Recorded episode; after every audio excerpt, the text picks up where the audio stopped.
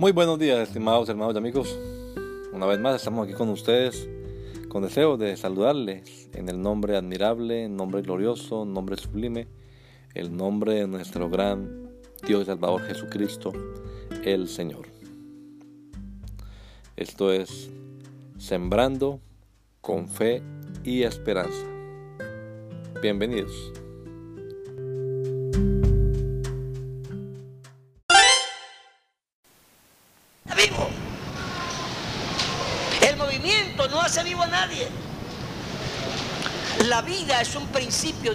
Al movimiento. Obviamente que los vivos se mueven, pero no se puede decir que el movimiento es la vida. Porque los corales tienen vida y no se mueven mucho. Porque la liebre está más muerta que la tortuga, pero es más rápida. Eso no es verdad. ¿Usted nunca ha comido tortuga? Yo no soy capaz de comerla. ¿Sabe por qué? Porque la tortuga no tiene un centro vital, como nosotros, el corazón o el cerebro. Usted corta la tortuga en pedacitos y cada pedacito se mueve. Así que la tortuga tiene más vida que la liebre, pero la liebre es más rápida que la tortuga. ¿Sabrosa? No, eso depende. Eso es sabroso para el que le gusta la iguana.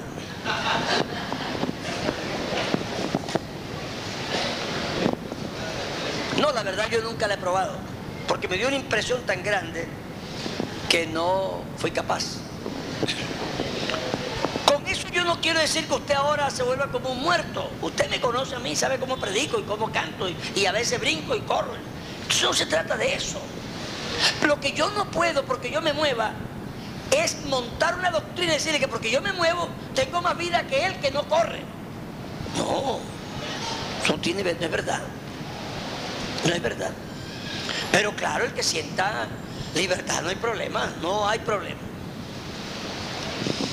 Estamos hablando de, de fundamentos, de tener razones verdaderas para querer las cosas, para que el diablo un día no nos enrede, porque nos tuerce el argumento y entonces nos quedamos sin argumento y, y, nos quedamos en el aire. No, estamos preparados para el argumento aquí o el argumento acá. Uno es vivaz.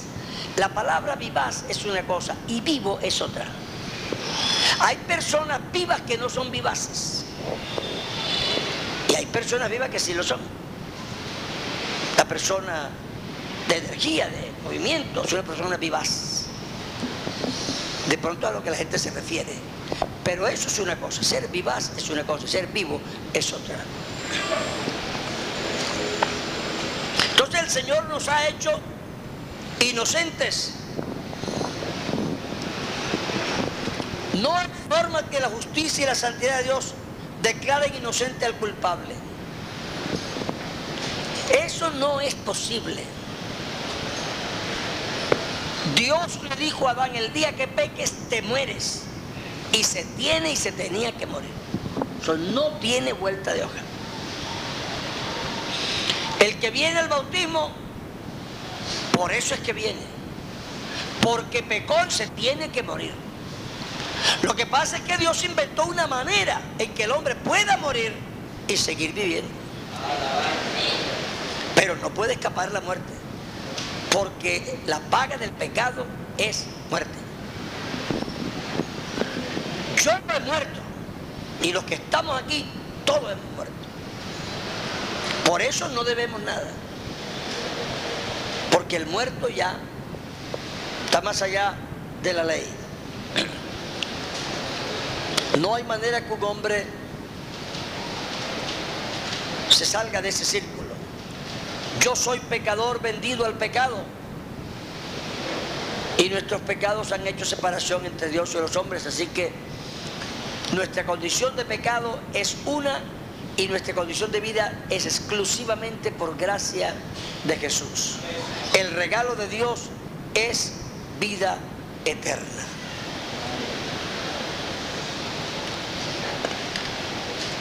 La Biblia dice que solo Dios es santo. ¿Usted lo cree o no lo cree? Porque eso es lo que cantamos. Porque solo tú eres santo. Eso lo hemos cantado muchas veces. ¿Cierto? Y eso es verdad, eso es un versículo más de, de Apocalipsis. Nosotros no somos santos, sino que a nosotros nos han hecho. Nosotros tenemos santidad. Dios es por naturaleza santo. Él nos ha dado de su santidad. Igual que la justicia, no hay justo ni aún uno. No hay quien haga lo bueno. Pero nosotros, los justos, los que hemos sido hechos justos, somos aceptos porque Él nos hizo justos. Aleluya. Así que el hombre de Dios tiene que darse cuenta que solamente Dios es el que le vuelve el estado de inocencia. Hermano, hay muchos versos de la Biblia que nos hablan de nuestra imposibilidad de ser santos y de ser justos.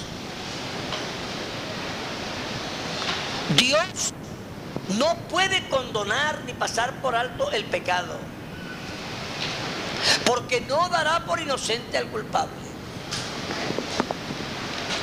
Para Dios hacer nuestra salvación, Dios tuvo que asumir nuestra posición. Yo le voy a, a recordar una cosa.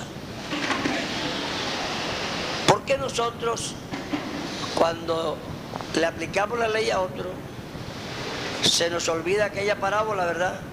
De los dos siervos, del siervo injusto que se llama, que le perdonaron una deuda grande, pero él después no pudo perdonar una deuda chiquita. La Biblia dice que Dios, Dios, estaba en Cristo, reconciliando consigo al mundo, sin tenerle en cuenta a los hombres sus pecados. Porque si mirares a los pecados, ¿quién, oh Jehová, podrá mantenerse? Esa justificación nos llegó fue por misericordia, por gracia. Y hay una manera práctica de alcanzar esa justificación. Dios la ha hecho y la ha puesto a disposición de todos los seres humanos. Por desgracia, como dicho tantas veces, nosotros cogimos la Biblia y la leímos por versículos y capítulos. Entonces la gente hizo una montaña, un monumento a la fe. Ahora se ha calmado un poco, pero hace unos 25 años o 30 estaba en su furor Romanos 5.1. Porque fíjense que hoy casi, hoy la discusión más es sobre la alabanza. Todo el mundo está discutiendo y es es el caballito de batalla, ¿cierto? Estamos de moda que si bailo, que si no bailo, que si aplaudo, que si levanto la mano, que si me tiro de cabeza. Básicamente, esa es la discusión de hoy. Hace unos 30 años era la justificación por la fe. Y entonces se hizo un monumento a la fe. Y todo era por fe. El calvinismo se puso de moda. Y entonces vi que fe salvífica y fe natural. Bueno, eso es una división teológica. La Biblia no la muestra. Pero los teólogos ven que hay dos tipos de fe. Pero tener fe en la fe no nos va a salvar. La Biblia dice, fíjense lo que dice la Biblia, para que vayamos poniéndonos en orden. Si Cristo no resucitó, ¿qué dice? Es decir, que hay una fe vana. ¿Y qué hace vana a la fe? La hace vana el hecho que la puse en un hecho vano. Porque si Cristo no resucitó, entonces la fe depende del objeto en que se ponga. Si la pongo en algo positivo es positiva y si la pongo en algo negativo es negativa. Lo siento por los teólogos. Eso porque la gente cogió el capítulo 5 de Romanos y arrancó de ahí como si la Biblia arrancara del capítulo 5. Justificados pues por la fe tenemos paz para con Dios por medio de aquel que nos amó. Pero se les olvidó que la palabrita pues se refiere a que se dijo algo antes. ¿Y qué se dijo antes? Se dijo, y creyó Abraham a Dios. Y le fue contado por justicia. Y no solo a él, sino también a nosotros que hemos creído en aquel que levantó a Cristo de los muertos, justificados pues por esa fe en el que resucita, no justificados por la fe sola, o por la fe en el aire, o por la fe que a mí se me ocurre tener, no, por la fe en el que resucitó a Cristo de los muertos.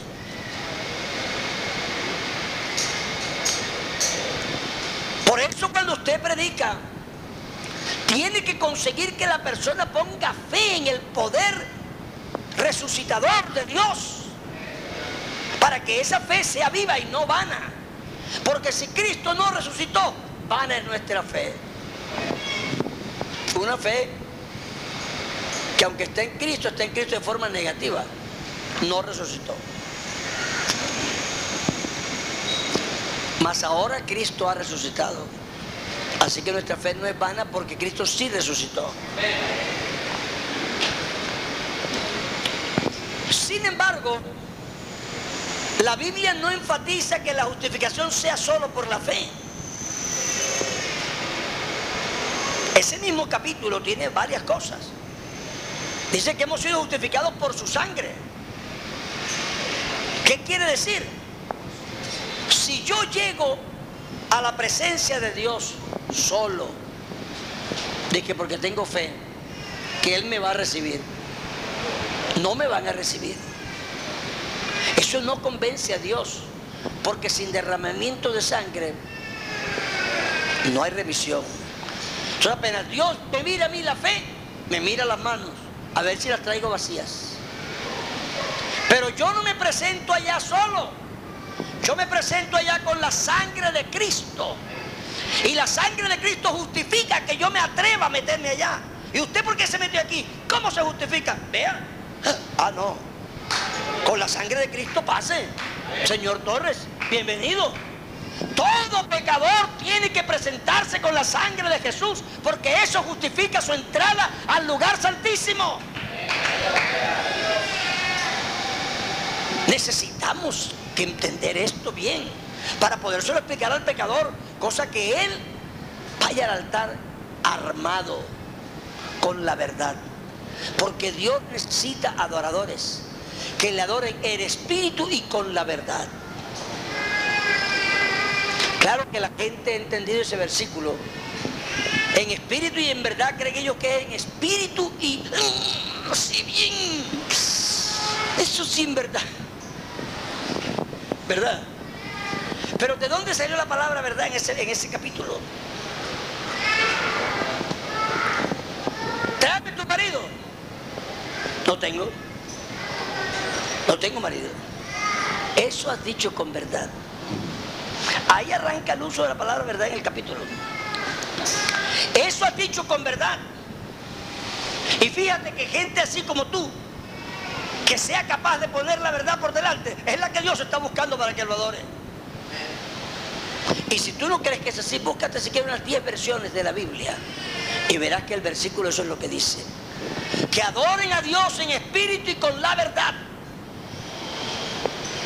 Que un obrero que mandó la mitad de la ofrenda misionera, mejor que un adore, porque esa no es la verdad.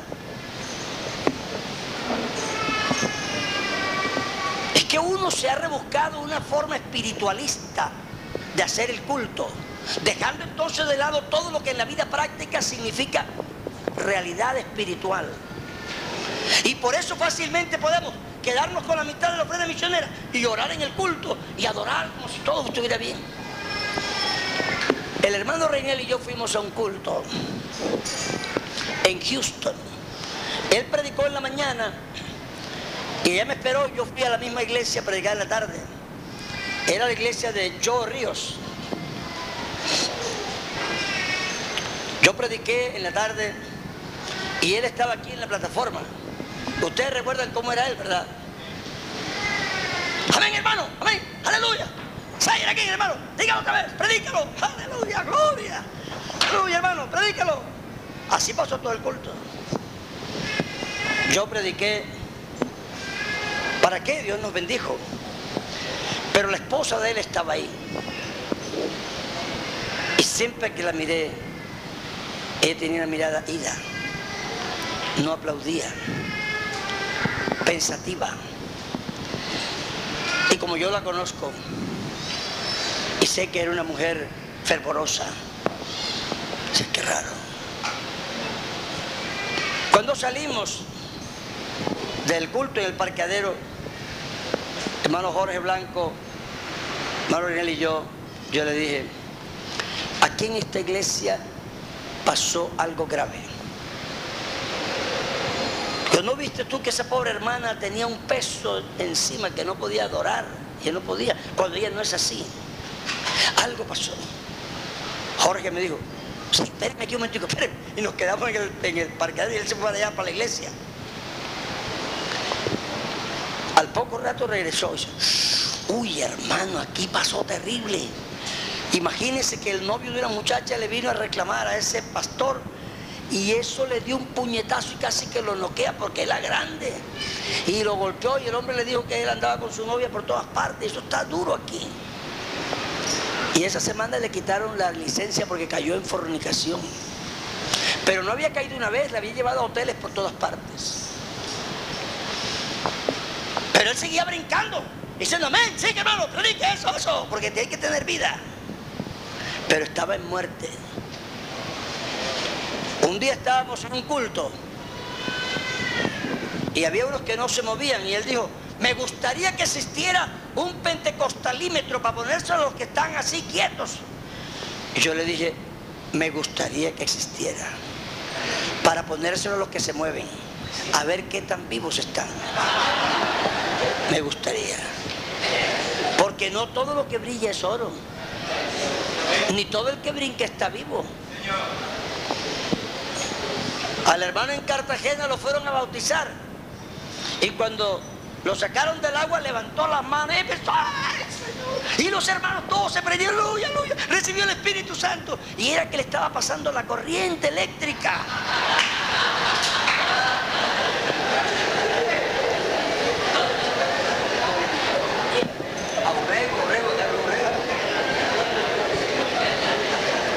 Entonces, yo quiero decir eso con todo respeto. Porque sí hay quien salta y glorifica a Dios de verdad. Y yo respeto eso. El hombre que verdad glorifica a Dios tiene libertad, no hay problema. Pero lo que no podemos es equivocarnos y creer que porque la persona se mantiene agitado es espiritual. A veces hemos divorciado una cosa de la otra y es bueno que empecemos a ser menos niños y más sobrios. Quiero decir, serios en lo que creemos, para que no nos ganen ventaja. Pero Dios nos ha hecho libres. Y esta iglesia siempre ha sido libre. Nosotros siempre hemos adorado a Dios con libertad, como Dios nos ha tocado. A veces hemos llorado, a veces hemos levantado las manos, a veces hemos saltado. Bueno, es que Dios lo emociona a uno, uno se emociona. Pero no podemos confundir la gimnasia con la magnesia. Una cosa es mi reacción a la presencia de Dios y otra es la presencia de Dios en sí misma. son dos cosas distintas. Dios estaba en Cristo reconciliando el mundo así. Así que hemos sido justificados por su sangre, hemos sido justificados por su gracia. La única razón, hermanos, por favor, la única razón que tengo yo de dignidad para pararme aquí y hablar la palabra de Dios, que es una cosa tan sagrada, es por la gracia de Dios. No por mucho que yo me haya portado bien o que lo haya intentado. A veces, hermano René y yo nos gozamos y nos, jugamos ahí y me dice, Álvaro, pórtate bien. Y yo le digo, hombre, yo lo intento, pero no es tan fácil. No es tan fácil. Porque uno es humano y uno tiene temor de Dios y con reverencia uno quisiera siempre hacer las cosas bien y a veces no le sale tan bien. Y si es por eso fuera, aunque uno se arrepintiera, Dios no lo usaría. Estaríamos disciplinados todos los días. Pero por su gracia, Él nos tiene aquí. Créanmelo, por su gracia Él nos tiene aquí. No es por otra cosa. Hemos sido justificados por el Espíritu de nuestro Dios y por el nombre del Señor. Así que esto no hay que, no, ya por fe ya no, no, es que esto es todo un paquete. Esto es todo un paquete. Dios ha hecho una obra completa.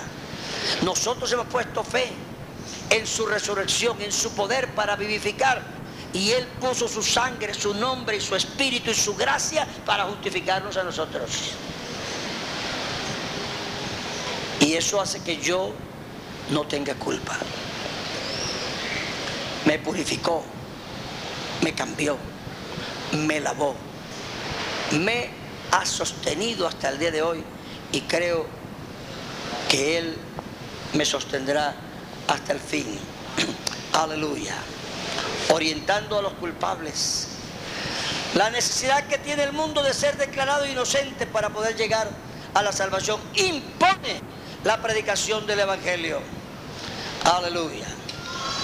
Así que nosotros no predicamos solo por un deber de hacer algo. No es solo por no calentar bancas.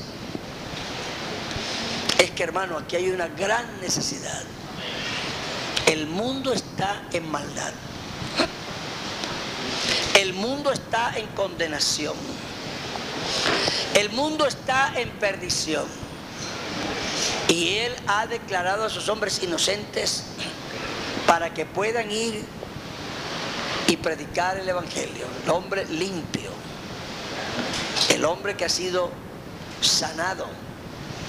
El hombre que ha sido justificado.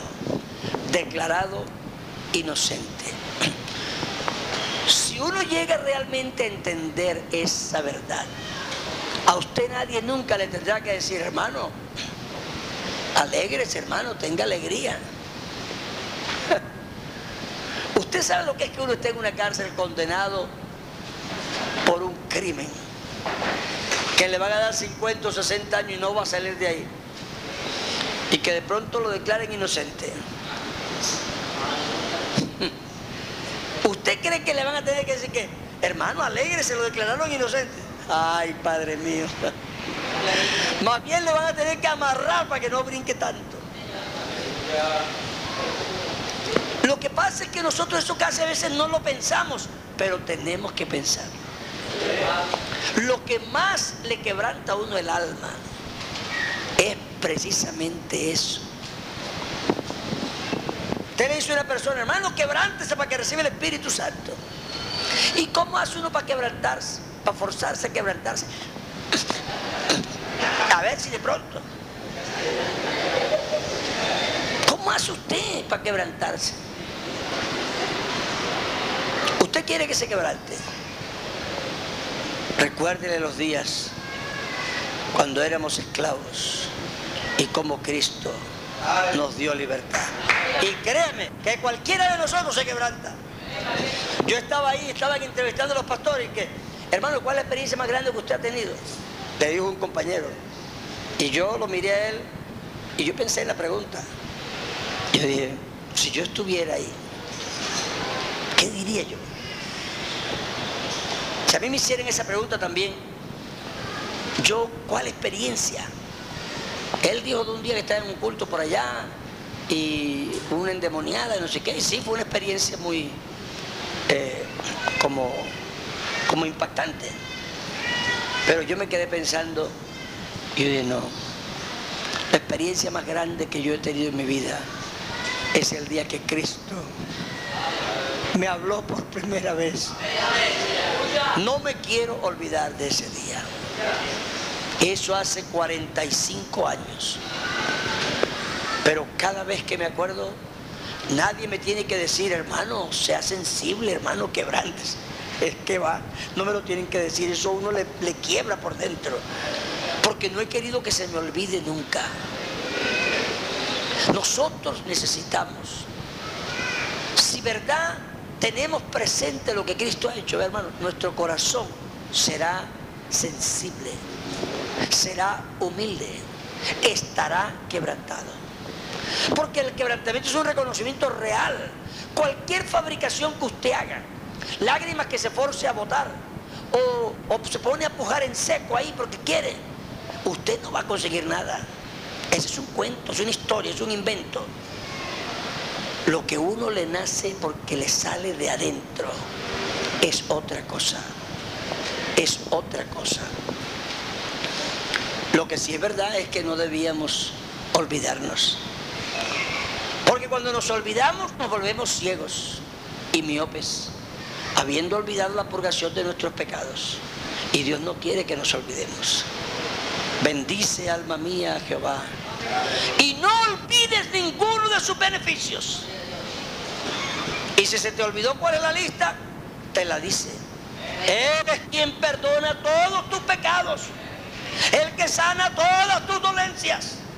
El que rescata del hoyo tu vida. El que te corona de favores y misericordias. Aleluya. Es que te lo recuerda por si acaso se te olvidó. Y a mí también. Yo creo que esa es la experiencia que más lo ablanda a uno. Y que más lo hace andar con humildad. Porque uno se acuerda que si fuera por uno estaría perdido. Solo fue por su misericordia. Así que la justificación es una doctrina que el creyente necesita entender para que sea libre, libre. Pregúntese, ¿qué le hace falta a la obra de Cristo? Porque uno, nosotros que creemos en la unicidad, y nos jactamos de creer en la unicidad, hacemos mucho énfasis que Dios es uno. Pero ¿sabe Pablo para qué dice que creemos que Dios es uno? ¿Ah? Para que sepamos que en ese uno estamos completos.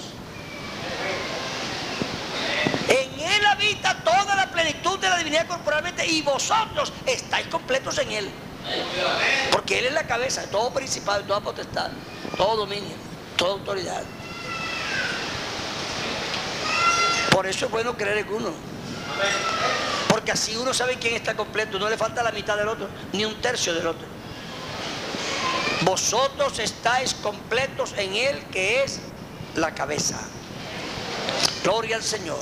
Digamos gloria a Dios. Vamos a cantar un coro. ¿Cómo es ese? Yo no creo en uno, yo no creo en dos, yo no creo en tres, ¿cómo es la cosa? Él es el gran yo soy.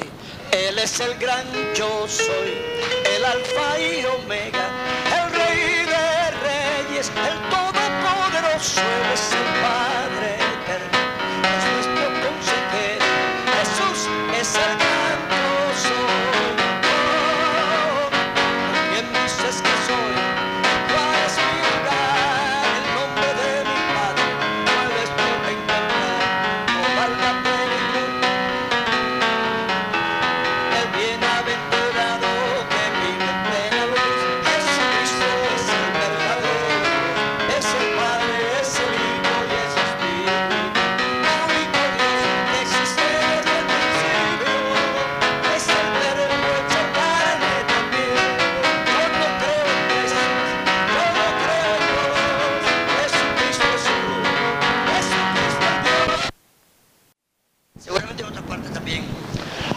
Trinitarios dicen que son justificados por fe, entonces ya no hay que bautizarse. Pero no olvidemos que es fe en la muerte y resurrección de Cristo. Hemos sido justificados precisamente. No es simplemente por fe, es fe en algo. Es fe en algo.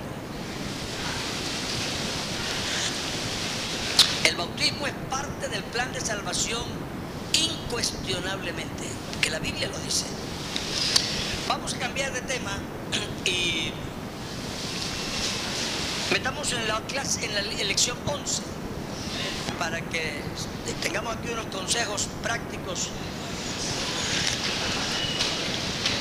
Esta realmente fue una lección que yo incluí acá, que como ustedes se dan cuenta está en forma de bosquejo, porque más que, que un estudio son consejos importantes para nosotros eh, como, como ministros. Esta frase no es mía, la leí en una parte y me pareció interesante y la puse aquí para que ustedes la conozcan. Un caballero puede no ser un cristiano, pero todo cristiano debe ser un caballero. Creo que nosotros tenemos que empezar a quitarnos la idea de la cabeza de que tenemos que tener buen testimonio de los hermanos. Pero la Biblia dice que hay que tener buen testimonio de los de afuera. ¿cómo le van a creer a esas señoras sin inconversa? ¿Y por qué no se le va a creer una inconversa? Si un hombre va y peca con una inconversa, ¿a quién le vamos a creer si no fue una cristiana? Entonces, procure tener buen testimonio de los de afuera, no solo de los de adentro. El pastor, como hombre, ha el cuidado personal ya hemos mencionado algo cuando hablamos de, la ida a Cartagena y etcétera. Pero hermanos, bueno, yo ustedes los veo bastante bien presentados. Pero yo me pregunto si usted está así bien presentado porque está en esta reunión, o si usted en el pueblo donde trabaja y en su casa está así de bien presentado. Yo fui a visitar a un misionero en el extranjero bueno, yo, el hermano Reinel y yo llegamos. Y salió el misionero a recibirnos, sin camisa, con un abdomen vacuo, cosa protuberante, una toalla aquí, tipo marulanda.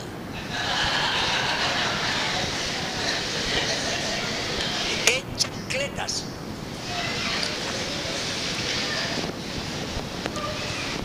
Vamos hermanos, chancletas, ombliguero y toalla al hombro. Y después entramos a la casa, nos sentamos en unas bancas, él se quitó la chancleta, subió el pie a la banca y empezó a acariciarse los dedos con mucha insistencia daba la impresión.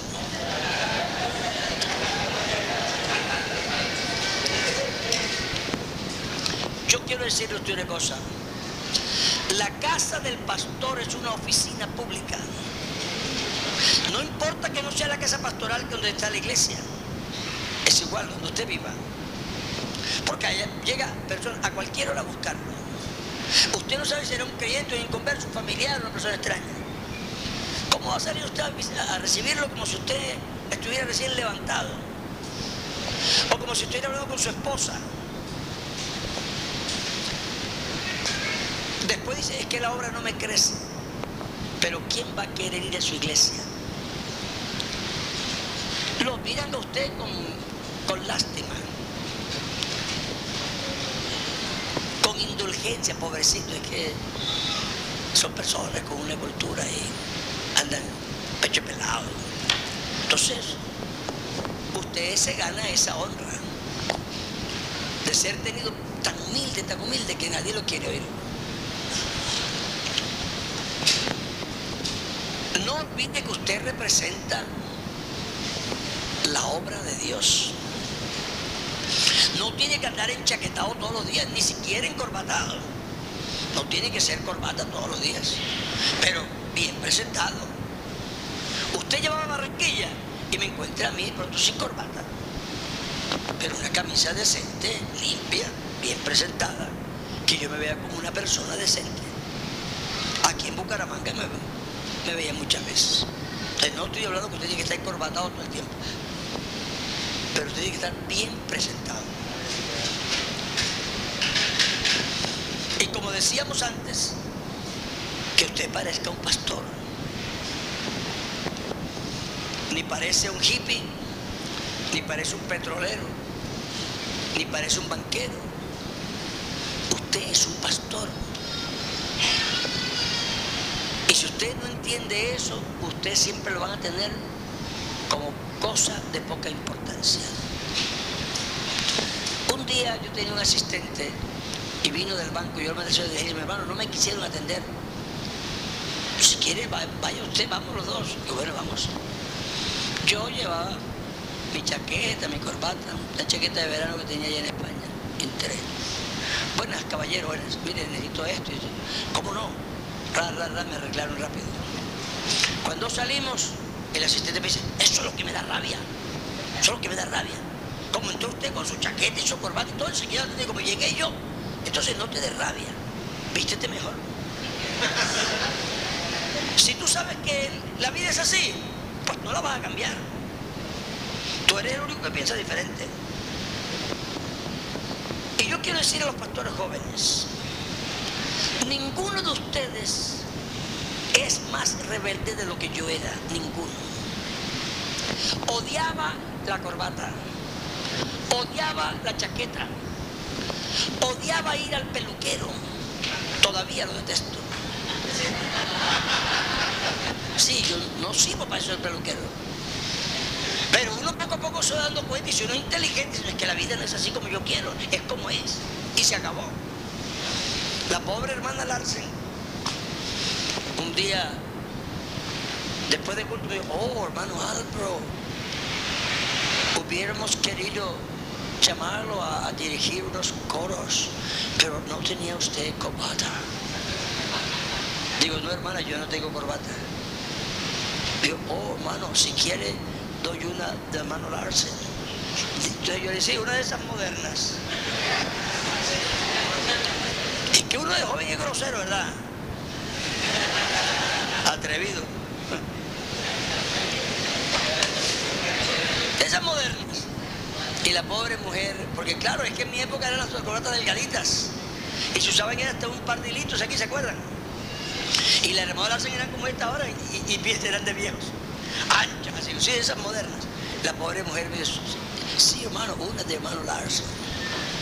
Ya me quedé callado porque era tan humilde que, yo ya me veía como un zapato más bien. Pero hermano, uno si crece y es inteligente y se da cuenta que así hace mejor la obra de Dios, ¿qué le cuesta ponerse la corbata? ¿Qué le cuesta? ¿O cuál es el argumento que tiene en contra? Yo veo que hay un cantante de música moderna que va con vestido entero y se pone una gabardina encima y canta con la gabardina y no tiene calor en pleno Puerto Rico. ¿Por qué? Porque él quiere andar así.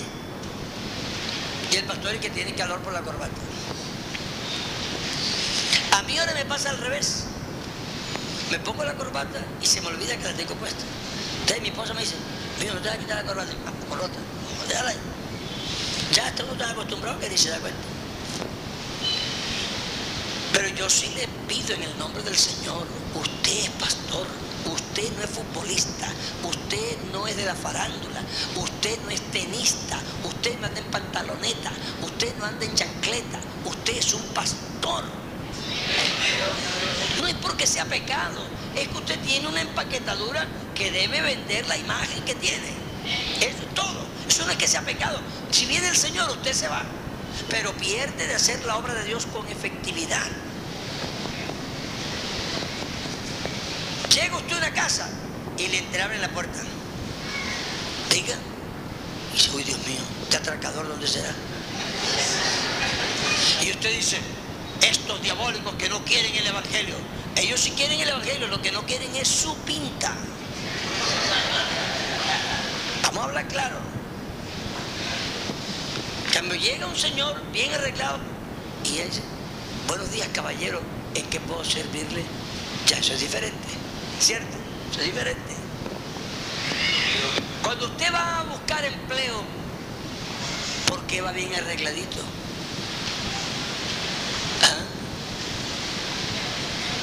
muy bien que sí sabe.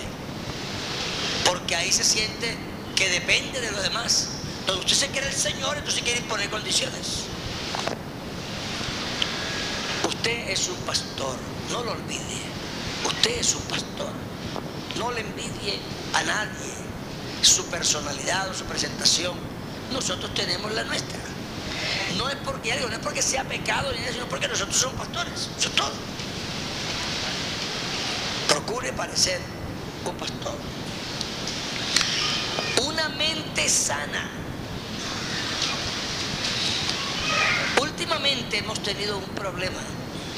Hay varios pastores en el psiquiátrico o en descanso por los nervios. Yo le pregunto, ¿por qué no tiene usted paz? ¿Por qué no? ¿Será que Dios no puede guardarlo? ¿Será que Dios no puede responder por usted? ¿Será que la protección divina no es suficiente? ¿Sabe que aquí había un médico?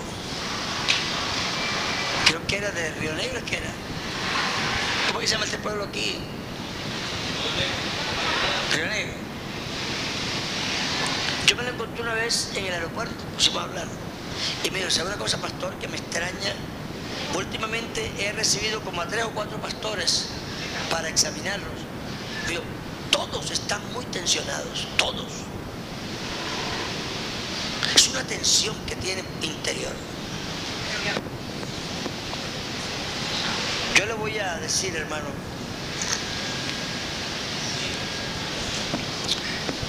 nosotros no llevamos la iglesia de Dios cargada sobre nuestros propios hombros. Los problemas de la iglesia, si usted los lleva, se vuelve loco. Porque uno con los de uno tiene suficiente para volverse loco. Tiene que aprender a ir al altar y depositarlos allá. Cuando mi primera esposa se puso muy grave, para mí francamente fue shock, un shock, duro, muy duro. Yo estaba aquí enseñando en la central, yo era pastor de Barranquilla, vine a los estudios y era para varios días. Pero llegué ese día y en la noche me llamaron en la tarde el doctor me llamó a su esposa le salió esto mal, véngase. Porque ella no me creyó mucho, yo le dije que no me habían entregado los resultados. Y yo cogí un bus esa noche y me fui. Cuando llegué allá, ella se puso a llorar porque, ¿cómo supe yo para regresar de pronto si iría por tres días? Fuimos al médico y ya él me dijo el problema. Bueno, para mí me quedé como aturdido. Eso era fin de semana, yo me fui para Cartagena al culto de la escuela dominical. Mi esposa se quedó en Barranquilla. Pero yo iba en ese bus con un peso impresionante. La cabeza se me estallaba. Y no lloraba porque se supone que los hombres no lloran en público. Pero que me iba aguantando, me iba aguantando. Llegué allá y la escuela dominical se hizo larga. Yo prediqué como 15 minutos. Cuando ya vi que más o menos me había justificado, despedí. Me fui a mi casa y estaba hermano José Robles cuidando, hermano, váyanse a ver la familia, yo me quedo cuidando el culto de Atadora. Pero yo me tenía que quedar solo, porque yo no soportaba, yo estaba mal. Yo tenía un peso aquí, me dolía el, el cuello, me dolía la cabeza. No sabía qué hacer. Cuando ellos se fueron, yo me arrodillé a orar. Yo no creo que oré muy largo, pero oré como nunca había orado en mi vida. Y le dije, Señor, yo no soporto este peso, no puedo, no puedo. Sencillamente no puedo. Tú me tienes que ayudar. Y esa mañana descargué todo el peso que tenía en el Señor. Cuando yo me levanté de ahí, yo era otra persona. Yo prediqué esa noche y ya yo me sentía bien. Nunca más, nunca más me volví a sentir así. Y yo me acuerdo que vino a verme como una semana o dos días antes de morir mi esposa, una hermana que se llama Ladis Ortiz, ella es enfermera, ya está retirada. Vino a verla porque ella era de confianza, me visitó y le preguntó cómo está y me dijo, cuando salimos me dijo Álvaro, esto ya no da para más. A tu esposa hay que sondarla, porque ella ya no puede ni mover. Yo pensaba, Dios mío, ya empieza la persona como a degradarse. Bueno, digo, entonces, ¿vio mañana o pasó mañana? Ok. Yo me quité y me la llevé. En el camino, ella me dijo, yo no sé tú cómo soportas esta carga tan grande. Yo tenía, yo era pastor en las nieves, vivía en la central y estaba construyendo. Yo era tesorero nacional de la iglesia. Yo tenía cinco niñas. Una estudiaba temprano en la mañana en el colegio americano. Y yo regresaba y llevaba a otras a estudiar música.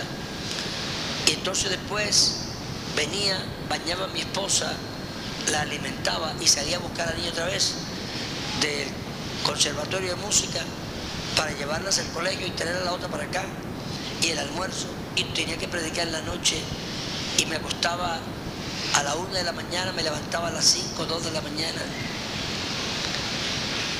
Y ella me dijo, yo no sé cómo tú soportas esa carga. Le dije, ¿cuál carga? Dijo, esa. Yo no, yo no llevo esa carga. Hace mucho tiempo yo puse esa carga en las manos de Dios.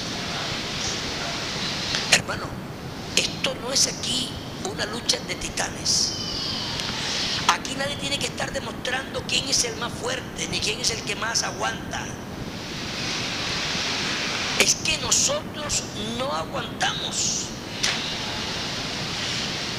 Todo sacerdote es escogido de entre los hombres para presentar, traer ofrendas a Dios a favor de la gente, pero solo traerlas. Es posible que haya situaciones en las que uno se identifica con la gente y siempre a uno le da dolor la gente sufriendo, pero cargar todo eso no porque no es uno solo, son cientos de personas. El hombre de Dios debe aprender a descansar en el Señor. Si no lo haces, es porque eres arrogante. Y no lo digo yo, lo dice la Biblia. La Biblia dice, humillaos bajo la poderosa mano de Dios. ¿Y cómo me humillo? Echando toda vuestra ansiedad sobre Él. Porque Él tiene cuidado de vosotros. Nosotros no tenemos capacidad para llevar el mundo sobre los hombros. Él sí. Tu trabajo, que ya es bastante, es cargarlo siquiera hasta el altar. Siquiera hasta allá y echárselo al Señor y regresar por más porque de todos modos siguen los problemas. Hermanos, vamos a reposar en Cristo. Vamos a tener confianza.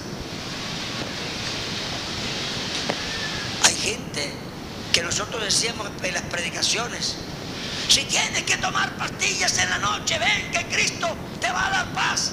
Y ahora son los pastores que toman pastillas para dormir. No es mentira. ¿Se acuerdan cuando predicábamos así? Y ahora somos nosotros que tenemos que tomar pastillas para dormir.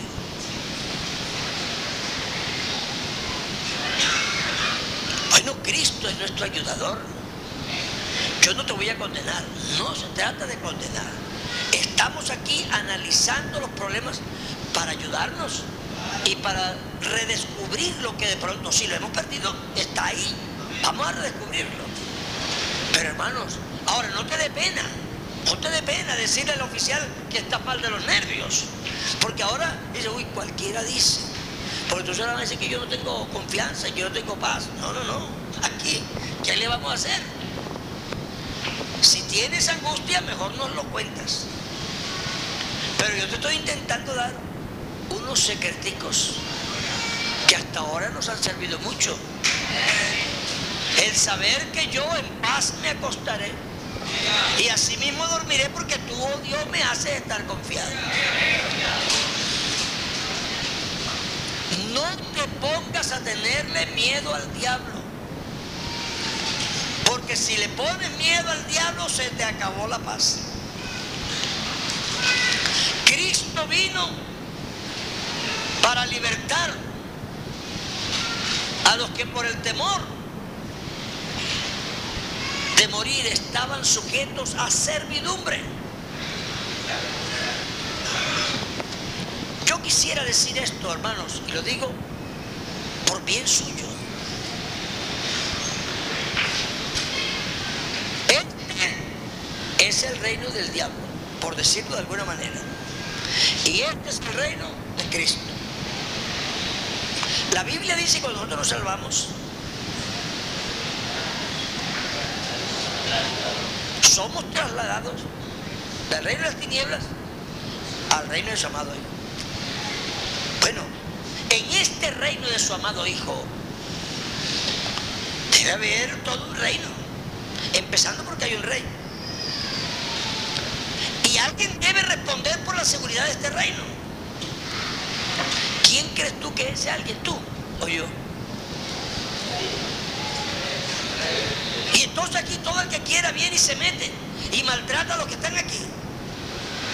Yo no entiendo, yo de verdad, no sé cómo entienden esa doctrina. Si yo fui trasladado a este lugar aquí y mi vida está escondida con Cristo en Dios. Y si Él dice el que yo tengo en mi mano, nadie lo arrebata.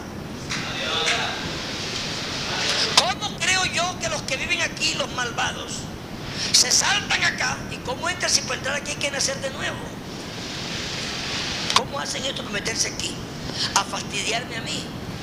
Esto tiene que ser mentira. Tiene que ser mentira, no puede ser verdad. Lo que puede es, vea, la guerra mía es aquí. Lo que yo estoy pensando.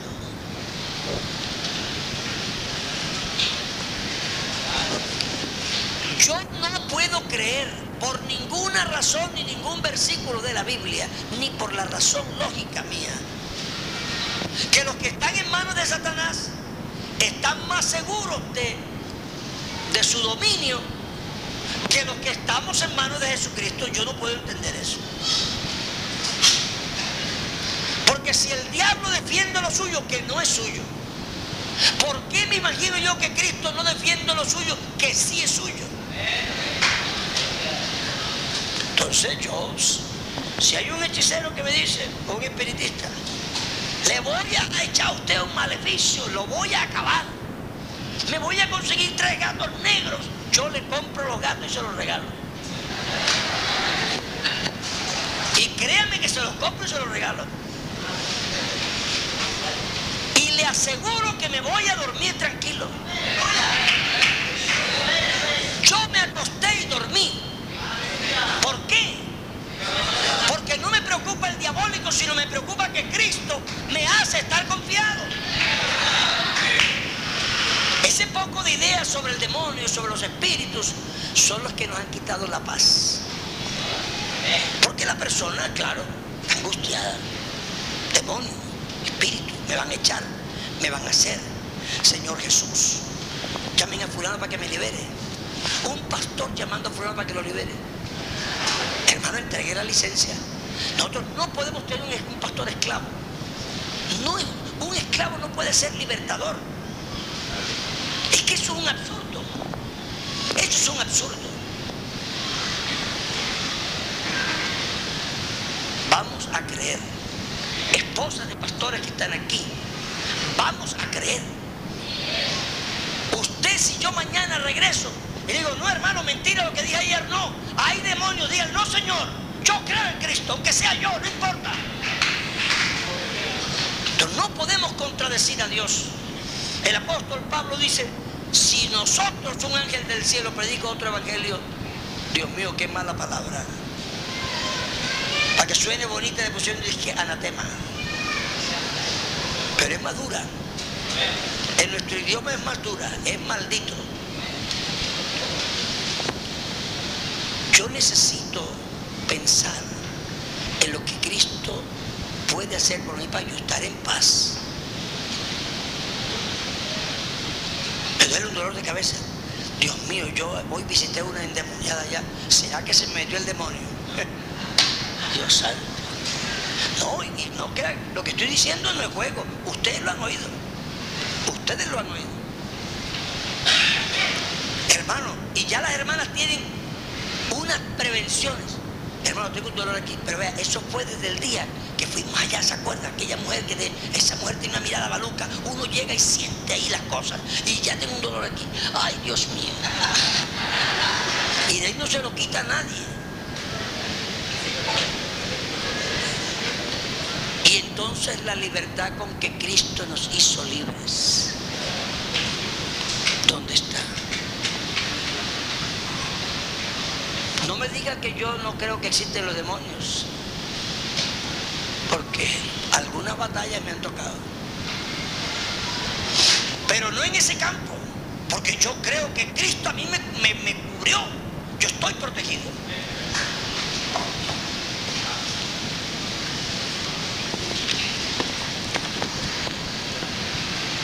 ¿Sabe qué es esto? ¿Sabe qué es esto? Esto es un, cilindro. La Biblia dice, tú eres un escudo. ¿Lo dice la Biblia o lo digo yo? Entonces, no importa lo que yo diga. Y hermano, no importa lo que otro diga. Por favor, tiene que tener fe en lo que Cristo dice. Tú eres un escudo alrededor de mí. Por detrás y por delante me rodeaste. Pero aquí queda un hueco. ¿eh? ¿Y qué dice?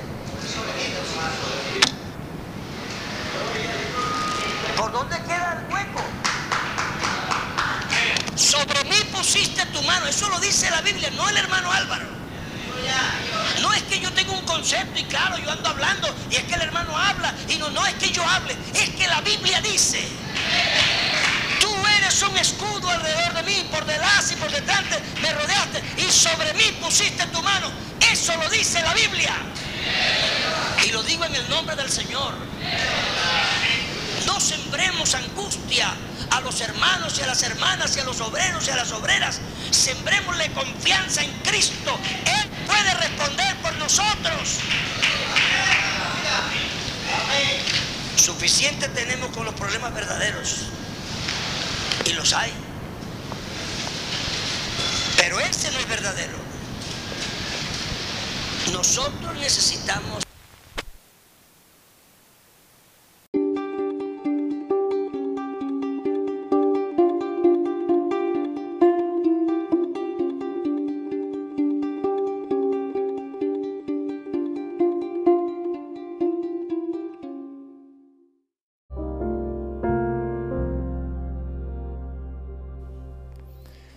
La Iglesia Pentecostal Unida Latinoamericana en Baltimore nos estamos reuniendo en la 8301 Liberty Road.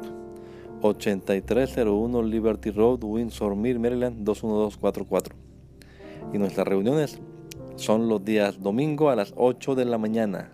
Domingo 8 de la mañana tenemos el servicio de adoración, alabanza y enseñanza de la palabra de Dios.